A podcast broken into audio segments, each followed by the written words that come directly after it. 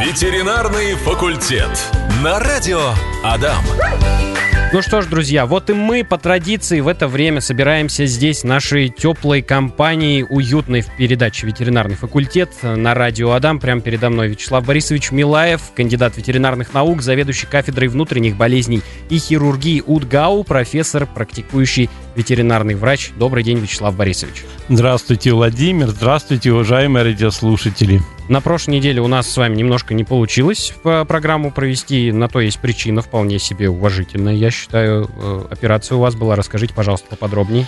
Ой, да, действительно, Владимир, было так было. По сути, я вот за два с лишним года, сколько веду, да, я ведь ни разу не опаздывал и не было такого. А тут такая ситуация, ну, в 12 часов я э, туда пошел даже раньше. Ну, думаю, ну, до трех я успею по-всякому. И вот такая ситуация, там и народный предмет, застрял в желудке, ну и доставали эндоскопически. Очень сложно. Там палочка 20 сантиметров, она и видна ее вроде бы вот-вот э, через камеру видим желудки, mm. пытаюсь манипуляторами захватить, ничего не получается, не получается, не получается. Он уже хотел сдаться, ну животное в, в наркозе все хотел сдаться. Тут опа, и она начала цепляться. Ну вот все вроде бы как, ну тут бросить уже такое дело надо достать, вот знаете, близ, близок локоть, а не укусишь. Вот, вот она, вот она. Ну, вот такие вещи часто бывают в жизни, да, что вот завлечет, думаю, ну еще минута, минута, и не позвонить вам не могу, потому что ну, понятно, телефона в нет в операционной и прочее, вот таким вот образом, да, ну я уж подумал, поймете, ну что делать, ну надо было доставать, потому что ну, вот она идет, идет, идет, она все равно плохо цепляется за слизистую желудка, ну, слава богу, все нормально получилось, ну вот. Пациент жив-здоров. Да, да, да, такая ситуация прям неудобная для меня до сих пор мне неудобно перед вами. Да ничего страшного, Вячеслав Борисович, это профессионализм, все в порядке. Ну, вот если бы знал бы, не пошел бы просто в 12, ну там опять коллеги, они уже начали наркозить, у них не получается, говорят, ну давай, я привез свой инструмент, начал все это делать, и вот, вот за несколько часов так и, и опоздал в итоге. Ну, еще. главное, что дело сделано, жизнь ну, спасена. Да, да. Согласитесь, наверное, со мной сейчас, э, одной из самых актуальных тем, особенно вот сейчас, в это время, весеннее, когда все тает, оттаивает, это вирусные заболевания. Для нас, для людей, очень много людей болеют, и в республике в том числе. Но и наши животные тоже болеют. Про вирусы мы сегодня и будем с вами говорить. И первый вопрос, э, правда ли, что у всех вирусных заболеваний э, имеются общие симптомы? Вот какие они? Ну, во-первых, по актуальности скажу, да, угу. действительно это актуально, потому что когда все вытаивает, снег вытаивает, и, может быть, вытаивают трупы или э, животных, тех же крыс, еще кого-то, или вытаивают фекалии, которые зимой замерзли, а, Очень ви- много. А, а вирусы могут сохраняться в, в замерзшем состоянии довольно неплохо, а потом они вытаивают, и, конечно, вирусные болезни могут появляться. Сразу хочу сказать то, что у нас стало, к счастью, меньше этого всего, потому что все-таки собаки в основном все вакцинированные, вакцины хорошие, люди стали э, с пониманием относиться к этому, вакцинируют своих животных вовремя, и у нас вирусные болезни очень сильно как бы уменьшились. Я чуму вот за последние два года, по-моему, уже ни разу не видел. Паровирусный энтерит периодически попадается. Поэтому, к счастью, меньше этих очень тяжелых и серьезных проблем, но они все равно встречаются. Общие симптомы вирусных инфекций, в принципе, да, все вирусные инфекции, они имеют определенные симптомы общие. Во-первых, это угнетение, потому что если вирусное заболевание, вот как у нас грипп, да, допустим, mm-hmm. есть грипп, это примерно можно сравнить наш грипп с чумой плотоядных, там с паровирусным энтеритом, примерно. Первое, что это угнетение должно наталкивать человека на мысль, что что-то все-таки вирусное или что-то серьезное, потому что животное сильно угнетено, оно лежит, с трудом, может быть, поднимает голову, неохотно идет на прогулку или совсем не идет. Ну, от, от степени тяжести, от состояния животного это зависит, конечно. Ну, вот как-то так. Как правило, всегда это подъем температуры. Может быть, это не такая высокая температура при вирусных. Допустим, если собаки нормальная температура до 39, вот это норма, да, если 39, это еще мы считаем норма, 39,1 уже нет, ну как у нас 37,1, угу. да, уже считаем повышение. При вирусных инфекциях температура может быть всего 39,3, 39,5, но иногда до 39,8, ну, может быть, до 40 доходит температура, но при этом угнетение значительное. Вот это должно наталкивать на мысль. А так, а так потом от симптомов. По-моему, мы попозже об этом поговорим еще, да? Ну, мы подробно, да, на большинстве болезней остановимся сегодня. Остановимся. Но угу. вообще это вот угнетение и вот такое тяжелое состояние, и температура. Но ну, она, ее может и не быть температуры. На вопросик от слушателей еще в начале часа предлагаю ответить. Вот человек с ником Хихе в Телеграме нам прислал вопрос, может ли питомец заразить хозяина и каким путем? Да, по большому счету наши питомцы почти ничем заразить нас не могут на самом-то деле, потому что есть такое понятие, как э, видовая защита, то есть у, у человека защита от болезней плотоядных. Даже собака редко чем заразит кошку, кошка редко чем заразит собаку. Э, то есть э, на самом деле не часто. Есть, конечно, заболевания общие для человека и животных, ну такие как лептоспироз, скажем. Угу. Но там сибирская язва. Ну сибирские язвы практически наши четвероногие собачки и кошки не болеют. То есть это коровы, может быть, это те животные, которые едят траву, и они с земли могут это получить.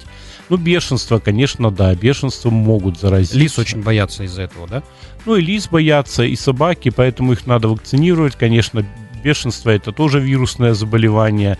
Хочу сразу сказать, это не то, что какие-то там нервные перенапряжения, как кто-то считает, или испуги и прочее, потом все это переходит в бешенство. Нет, бешенство это вирусное заболевание. Оно передается или через укус, или через слюну может передаться, если у человека есть ранка, допустим. Вот есть свежая рана на руке примерно, и собака полижет эту рану, можно заразиться бешенством. Бешенство, конечно, это очень тяжелое, опасное заболевание. Но если собака привита, то шанс заразиться бешенством практически равен нулю. Поэтому надо вот Отлично. вакцинировать, да скоро как раз время подойдет. Ну, в принципе, вы говорили, что вакцинация, она в любое время хороша. Да, это раз в год вакцинация делается, да. Спасибо да. большое, друзья. Совсем скоро к вам вернемся. Ненадолго прервемся. Впереди у нас новости, новости в дорогу. Ну, все как вы любите. Вячеслав Борисович, есть у нас вопрос в Телеграм к нам прилетел от Ольги. Добрый день. От каких болезней нужно прививать кошку, кроме бешенства? И какие прививки нужно поставить перед стерилизацией? А, перед стерилизацией, в общем-то, э, ставится комплексная прививка. Сейчас надо комплексные делать. Там бешенство входит, ринотрахеид, калицевироз кошек. То есть комплексную прививку делайте, и все там будет. То есть, ну, как правило, импортные вакцины стараемся делать. Они, в общем-то, сейчас есть. Поэтому берите и прививайте. Про болезни более подробно хотели поговорить. Давайте тогда с чумы плотоядных начнем. Как ее диагностировать, как лечить и профилактика какая? Ну, чума плотоядных это вообще это природное очаговое заболевание, надо иметь в виду, и часто переносчиками чумы являются опять-таки лисы, волки, вот от них можно и заразиться. И в природе это заболевание всегда встречалось, и животное может заразиться. И вот многие люди пытаются, вот купят щенка, допустим, маленького, и стараются погулять с ним где-то вдали от города, чтобы собаки не бегали, и считают, что вот там-то точно не заразиться, потому что там никаких собак нет. А как раз там и может подстерегать опасность, потому что там бегают лисы.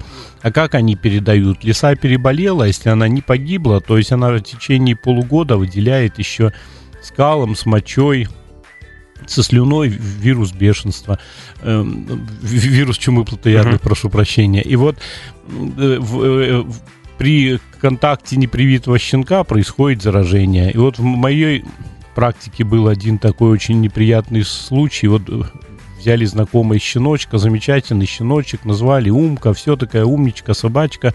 Сделали одну прививку, ну, хорошую прививку сделали, как бы на бивак. Ну, и надо было через три недели вторую прививку делать, а животное считается привитым через две недели после второй прививки. Ну, и надо было поехать на Каму, я говорю, не берите с собой щенка. Те, да нет, возьмем, возьмем, там никого нет, никаких собак, она в машине будет. Ну ладно, вроде бы в машине, в машине. А потом взяли, остановились на берегу Камы, постоять, посмотреть там на виды. Это как раз было в, в, в районе Узбельска. Ну и щенок побегал, вроде бы ничего, и через 4 дня заболевает нервная форма чумы, и щенок умирает. А mm-hmm. в итоге что? Ну лисы там бегали, там потому что лиси, лисих нор много. Вот опасность больше была вот там. Вот поэтому очень опасна чума, именно как природное очаговое заболевание. Значит, э, как диагностировать? Первое – это вялость, это отказ от корма, и появляется рвота и понос. Иногда обычный понос пищи там, или желтый, иногда понос с кровью. То есть это вот основная клиника.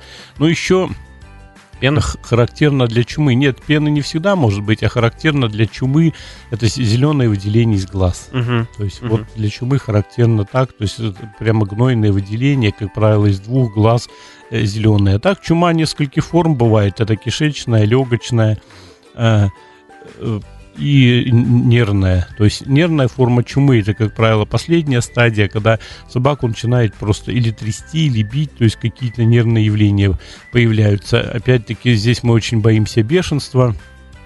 И вот часто можно чуму спутать с бешенством. Ну а диагностика какая-то? Конечно, осмотр ветеринарного врача, ну и специальные тесты. Ну, чему сейчас есть или ПЦР-тесты, или эм, э, как бы есть экспресс-тесты, которые можно провести в, в клинике и понять, есть чума или нет. А все формы лечатся? Нервная почти не лечится никак. Угу. Или животное погибнет от паралича центральной нервной системы, или могут остаться, это в лучшем случае, такие тики какие-то, подергивание лапок, подергивание челюсти, может быть, подергивание глаз, ушей. Иногда, конечно, проходит и нервная форма. Но опять лечить э, по-серьезному там ее и не можем. Вирусные заболевания, они вообще не лечатся, это надо понимать. Вот все вирусные заболевания, мы практически их лечить не можем. Мы лечим только симптомы. Снимаем интоксикацию, там, там улучшаем водно-солевой баланс, миминизируем рвоту или понос, скажем, а лечить там мы их не можем. Поэтому нервная э, форма чумы, она или сама пройдет, ну или как бы животное погибнет. Мы лечим, конечно, успокаивающие препараты и прочее, но это все симптоматическое лечение. И теотропного лечения специального при этих заболеваниях нет. Поэтому чума нервная хуже лечится, а легочная или кишечная, она, в принципе, лечится. И тут два варианта. Или излечение, но иногда долгое, три недели и месяц надо лечить.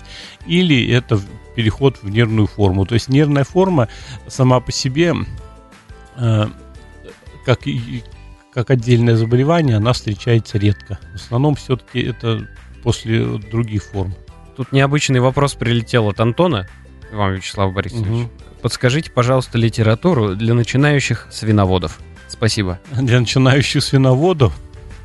Слушайте, ну там литература по содержанию свиней сейчас очень много в интернете. На самом деле я так сейчас и не смогу сказать, потому что ну, я как бы и не, не помню название все, но литературы на самом, на самом деле очень много. Это есть держим свинью дома, допустим, свинья в фермерском хозяйстве и прочее. Uh-huh. То есть книжек много. И, в принципе, можно брать даже со советскую литературу и, в принципе, ее читать. Еще советскую именно, которая в 80-х годах была э, написана. В, в интернете прямо кучу найдете уже книг, их можно легко скачать без всякого там как бы бесплатно и читать. Ну, то есть те методики, которые тогда были актуальны, они и сейчас, ну, да, в ходу? Ну, а почему бы нет? Это же, это же классика содержания свиньи. Как вы принесли э, поросенка, чем его начинать кормить и прочее. Но эта тема интересная, конечно, этим надо заниматься, действительно, почитать.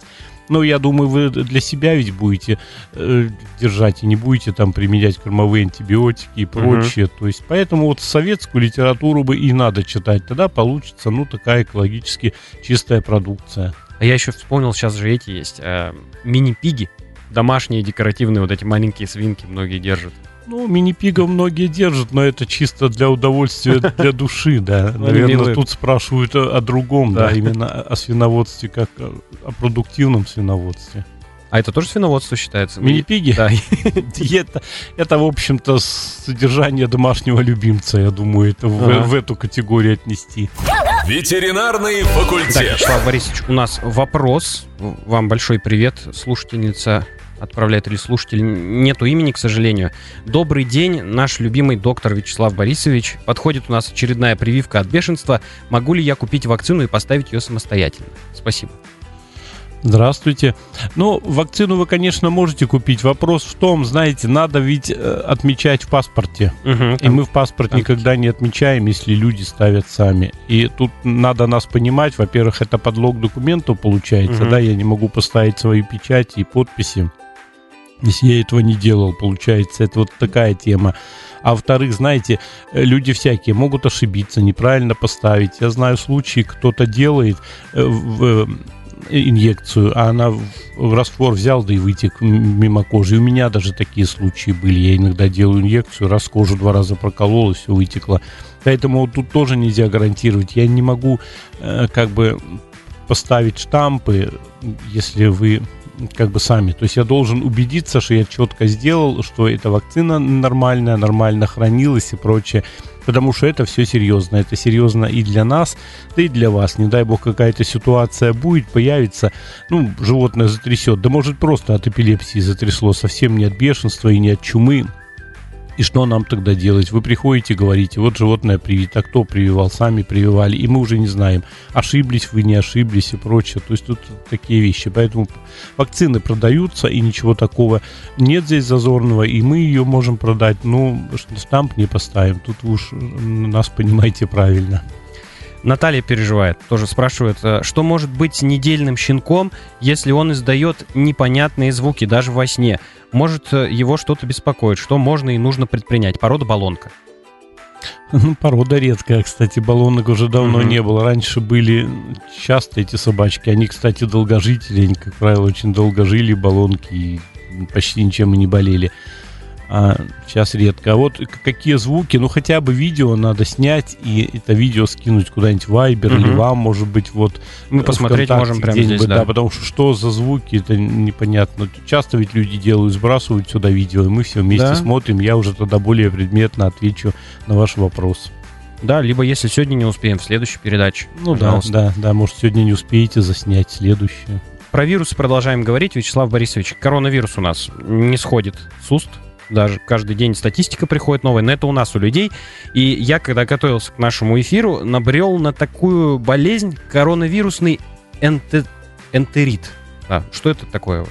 Ну, коронавирусный энтерит это по большому счету заболевание очень древнее, всегда они были. Но энтерит это воспаление кишечника. Воспаление кишечника uh-huh. всегда сопровождается поносами ну или почти всегда, а коронавирусный, ну потому что вызывает коронавирус. Но у нас действительно на слуху вот наш коронавирус, ковид так называемый, пресловутый, да, с которым я лично не всегда и согласен был, и не считал это правильно, но это отдельная история.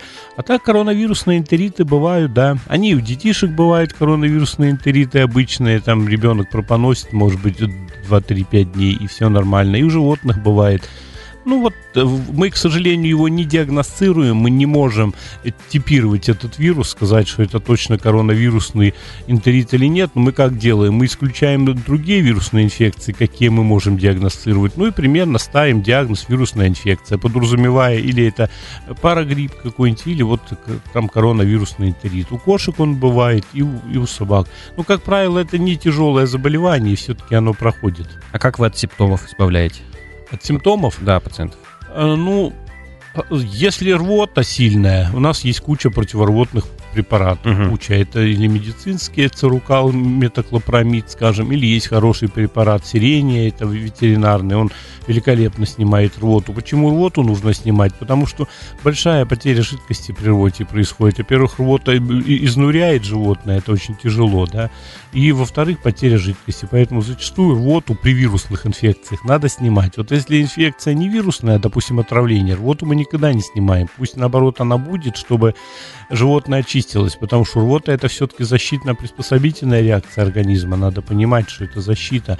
А при вирусных возникает интоксикация, вирус внедряется в слизистую желудка и кишечника и вызывает рвота. И тут надо снимать, потому что, ну, мы, грубо говоря, никакой отравляющий агент все равно не можем вывести, а uh-huh. только животное изнурим. Поэтому противорвотные капельницы, чтобы пополнять водно-солевой баланс – если понос, ну тоже это антибиотики, как правило, они не лечат, но всегда есть вторичная микрофлора, секундарная так называемая, да, и она зачастую может быть опаснее вируса. Поэтому вот антибиотики применяем. Или какие-то средства, э, ну, укрепляющие, скажем, может быть, даже кора дуба, рисовый отвар, э, ромашка, отвар ромашки неплохо. Ну, вот как-то так. Ромашка, в принципе, достаточно популярная. Ну, средство, да, да. да. Раньше еще было популярнее, когда мы меньше знали, меньше препаратов было. Ну и сейчас мы ее не забываем. Опять же, когда готовился к эфиру, еще наткнулся на герпес у животных. Это тоже вирусное заболевание, да? Ну, гербис, да, гербис это и у нас гербис симплекс, да, вот на губах простуда возникает, это же тоже гербис. Мгм. А есть еще так, так называемый опоясывающий лишай у людей, когда человек покрывается струпьями, такими болезненными, это тоже гербис. И у животных куча, да, вот эм, э, калицевироз, ринотрахеит у кошек, скажем, это все герпесные инфекции. Почему их и вакцинировать, в принципе, очень сложно? Они вакцинируются, конечно, но там определенные нюансы, то есть вирусы мутировать могут. И, в общем-то, специфической диагностики нет, потому что гербисов очень много. А так вызывают тяжелое поражение, и как все гербисы, они поражают эпителий, слизистые, поэтому это как бы разрушаются глазки у котят, допустим, часто это конъюнктивиты, это язвы во рту, э, язвы на коже, может быть, что редко, язвы по всему желудочно-кишечному тракту, то есть, ну, такая инфекция, да, герпес. Это можно кожным заболеванием еще назвать, да? Нет, конечно, Или это не это кожное заболевание, кожные проявления, скажем Мгм. так. Но это не кожное заболевание, это заболевание системное, потому что животное заражается через вдыхаемый воздух, если непосредственный контакт, или через, через выделение. Допустим, больное животное выделяет, а здоровое животное все это э, поглощает иногда и внутриутробное заражение гербисом бывает. То есть, если заболела кошка, то и котята могут заразиться. Ну, как правило, тогда котята будут мертвые. Вячеслав Борисович, вот пневмония еще есть, тоже животные ими болеют нередко. Это все-таки это простудное заболевание или тоже вирус его вызывает? Пневмонии. По пневмониям животных, честно сказать, мне и сложно даже, потому что этот вопрос не особо изучен. И так как меняется у, у нас, у людей все, смотрите, мы лет 15 назад, ну или 20, может быть, Мгм. практически и не знали, что такое вирусная пневмония. У нас их было очень мало. Теперь очень много стало вирусных пневмоний. Тот же ковид опять возвращаясь к этому, там один из вариантов, это вирусная пневмония, да. То есть это вирусы, которые проникают в организм животного и человека и селятся в эпителии, в клетках легких, и там, э, там возникает пневмония. Это что касается вирусных. Опять-таки, вот мы возвращаемся к чуме плотоядной, да, Мгм. легочная форма, это как раз типичный пример вирусной пневмонии. То есть вирус поселяется в легких, и только там он как бы развивается, может быть, до кишечника не доходит, вот там развивается вирусная пневмония. А есть пневмонии бактериальные. Вот бактериальные это да, это в какой-то степени и простуда. То есть организм должен ослабнуть. Ослабнуть должен очень сильно. А у нас в организме всегда есть пневмокок, допустим. Мы с ним живем, и никуда мы от этого не денемся. Вот э, наши же бактерии внутренние, они вызывают тяжелые повреждения легких. Это тоже пневмония бактериальная. Возвращаемся к вам, друзья. Продолжаем говорить. Сегодня говорим про вирусные заболевания. Про парагриппы я еще хотел вас спросить, Вячеслав Борисович. Это что такое? Ну, парагрипп, или по-другому его еще называют э, кашель псарин. В принципе, парагрипп это тоже довольно распространенное семейство вирусов. Парагрипп, и их много. Но вот э, по собакам, если говорить, это кашель псарин. То есть внезапно у животного появляется кашель, иногда очень неприятный, сильный такой, иногда даже с рвотой. То есть животное кашляет, кашляет, и потом даже или пена выйдет, или э, э, рвота. Как правило, вырвало животное, оно может тут же проглотить. Заболевание это появляется при контакте больного животного со, со- здоровым. И вот, как правило, это выставки, это массовое скопление собак, это какие-то площадки вот весной. Допустим, раз все щенков вывели на площадке, там начинают заниматься и прочее, и появляется вот этот вот парагрипп. Ну, неприятная штука, но, как правило, за 2-3 недели, может, за 4, в общем-то, лечится. Кашель долго сохраняется еще, ну, в общем, лечится. То есть мы иногда антибиотики применяем, иногда без антибиотиков. Это все зависит от анализа крови. Ну, в общем, я не помню, что был там летальный случай или что-то такое. Не, неприятно, э, людям неприятно на это смотреть, но это все проходит. То есть это такая штука. Есть бардотелла бактерия похожая, она тоже вызывает кашель псарин. Или вот парагрипп. Ну, клиника одна. То есть вот Мгм. закашливается сильно. Как-то к нам с вами, по-моему, вопрос даже приходил от слушательницы. Рассказывал, что с щенком погуляли, ну, вот на этой общественной площадке для выгулок как раз собак. Было, было. Да, и да. и не единожды, по-моему, такие вопросы были у нас. Я думаю, еще будут. И Все то, равно что щеночек кашлять это начал, да. встречается. Надо Да. понимать, что это если щеночек кашляет. Если кашляет взрослая собака, но все равно тут надо обращаться, потому что кашель часто у собак бывает сердечным, надо иметь в виду. И вот сердечный кашель надо ди- ди- диагностировать и лечить уже сердце, а не думать, что покашляет и пройдет. Это не как у нас у людей, что вот мы кашляем часто и все проходит. Собаки редко кашляют. При чуме они почти никогда не будут кашлять. При других вирусных тоже. Вот парагрипп исключение составляет, да. А часто это сердце. Поэтому вот, уважаемые радиослушатели, обращайте на это внимание. Не занимайтесь самолечением. А, Вячеслав Борисович Дмитрий спрашивает. Купил щенка Синбернар для себя. Покупал 4 месяца щенку рацион. Творог с яйцом, сырое мясо, каши на мясном бульоне с добавлением молока и витамины с кальцием. Правильно ли кормлю? Такой вопрос. Ну, по большому счету, неплохой рацион. Но вот Сенбернар, это, конечно, великолепная собака. И редкие сейчас собаки, да, они же огромные. То есть Сенбернары добрые, огромные собаки. Хотя они и хорошие и охранники, потому что к такому просто так не подойдешь. Хорошая собачка. Но я бы все-таки советовал кормить сухими кормами, уважаемый Дмитрий. Ну, Почему? там и витаминки, да, сразу? Там все, там комплекс. Вот у меня вчера был прием, у меня было два котенка, ну, правда, не щенки, а котята, и у всех рахит, ну, в простонародье рахит называется. То есть, когда у одного котенка вообще серьезно позвоночник просел, и он ходить даже не может, его заваливает, шатается.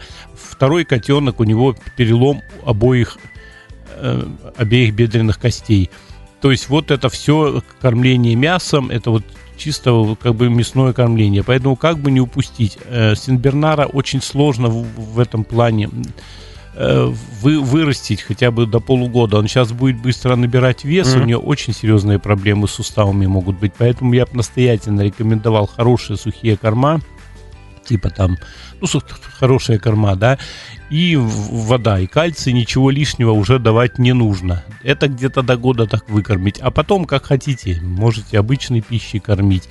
Ну, и еще, что водить на поводке. Никаких особых э, контактов с собаками, чтобы сильно бегал и прочее, Мгм. чтобы там не, не свалился со ступеньки, еще откуда-то, потому что очень легко такого щенка, он прыгнет с небольшой ступенечки, где-нибудь в области запястья потянет себе связку или еще что-нибудь, или переднюю крестовидную связку порвет на колени. Это большие проблемы, поэтому таких собак я рекомендую до года практически на поводке. Если бегать, то аккуратно. Ну, Вот у меня азиатка была, также, по сути, выросла, но она бегала с моим, но он маленький, ему там 23 килограмма, а так Анюка в 4 месяца уже тяжелее его была. И у них как бы нормальный паритет в этом плане был. А так вот надо смотреть за этими вещами, чтобы никто щенку на спину не прыгнул. То есть корм и такие ограниченные движения. Движения обязательно, ходить с ним надо и много, ну поводочек, чтобы он не побежал в какую-то яму и прочее. Очень легко повредить конечности и очень серьезные проблемы у вас будут потом. Мы с вами буквально только что про парагриппы разговаривали. Анастасия ВКонтакте вопрос прислала. В нашем районе стали болеть собаки. Прям кашель. Ветеринары говорят, что ходит грипп у них. Как обезопасить собаку помимо ежегодных прививок? Вот это не грипп. Гриппа у них не будет такого кашеля. Это как раз вот этот парагрипп и есть. Мгм. Кашель псарин или вольерный кашель, кашель его по-другому называют. Как обезопасить? Ну, есть прививки, в принципе, от этого, хотя они не особо эффективны в моем понимании. То есть все равно иммунитет может пробивать. А так, ну, не допускать контакта. Чтобы все-таки, если кашляет собака, все отводить, отводить. Если вы не будете постоянно в гуще событий с этим щенком куда-то на выставке ходить и прочее, ну, вы избежите этого. А если придется много ходить, ну, скажем, на какую-то выставку, ну, скорее всего, вы заболеете, ну, придется переболеть. Как вот мы в этом году э, гриппом большинство-то переболели, да? Ну да. Вот примерно такая же история. Спасибо вам большое, Вячеслав Борисович. Насыщенный эфир у нас подер- по- получился содержательный. Большинство болезней распространенных мы с вами обсудили. Вот. А, Вячеслав Борисович Милаев, кандидат ветеринарных наук, заведующий кафедрой внутренних болезней и хирургии УДГАУ, профессор, практикующий ветеринарный врач, был на связи. Вместе с ним Владимир Барановский. Ну и вместе мы ветеринарный факультет. Вячеслав Борисович, до новых встреч. Всего доброго. До новых встреч, Владимир. До новых встреч, уважаемые радиослушатели. Здоровья вам и вашим питомцам. Ветеринарный факультет. На радио Адам.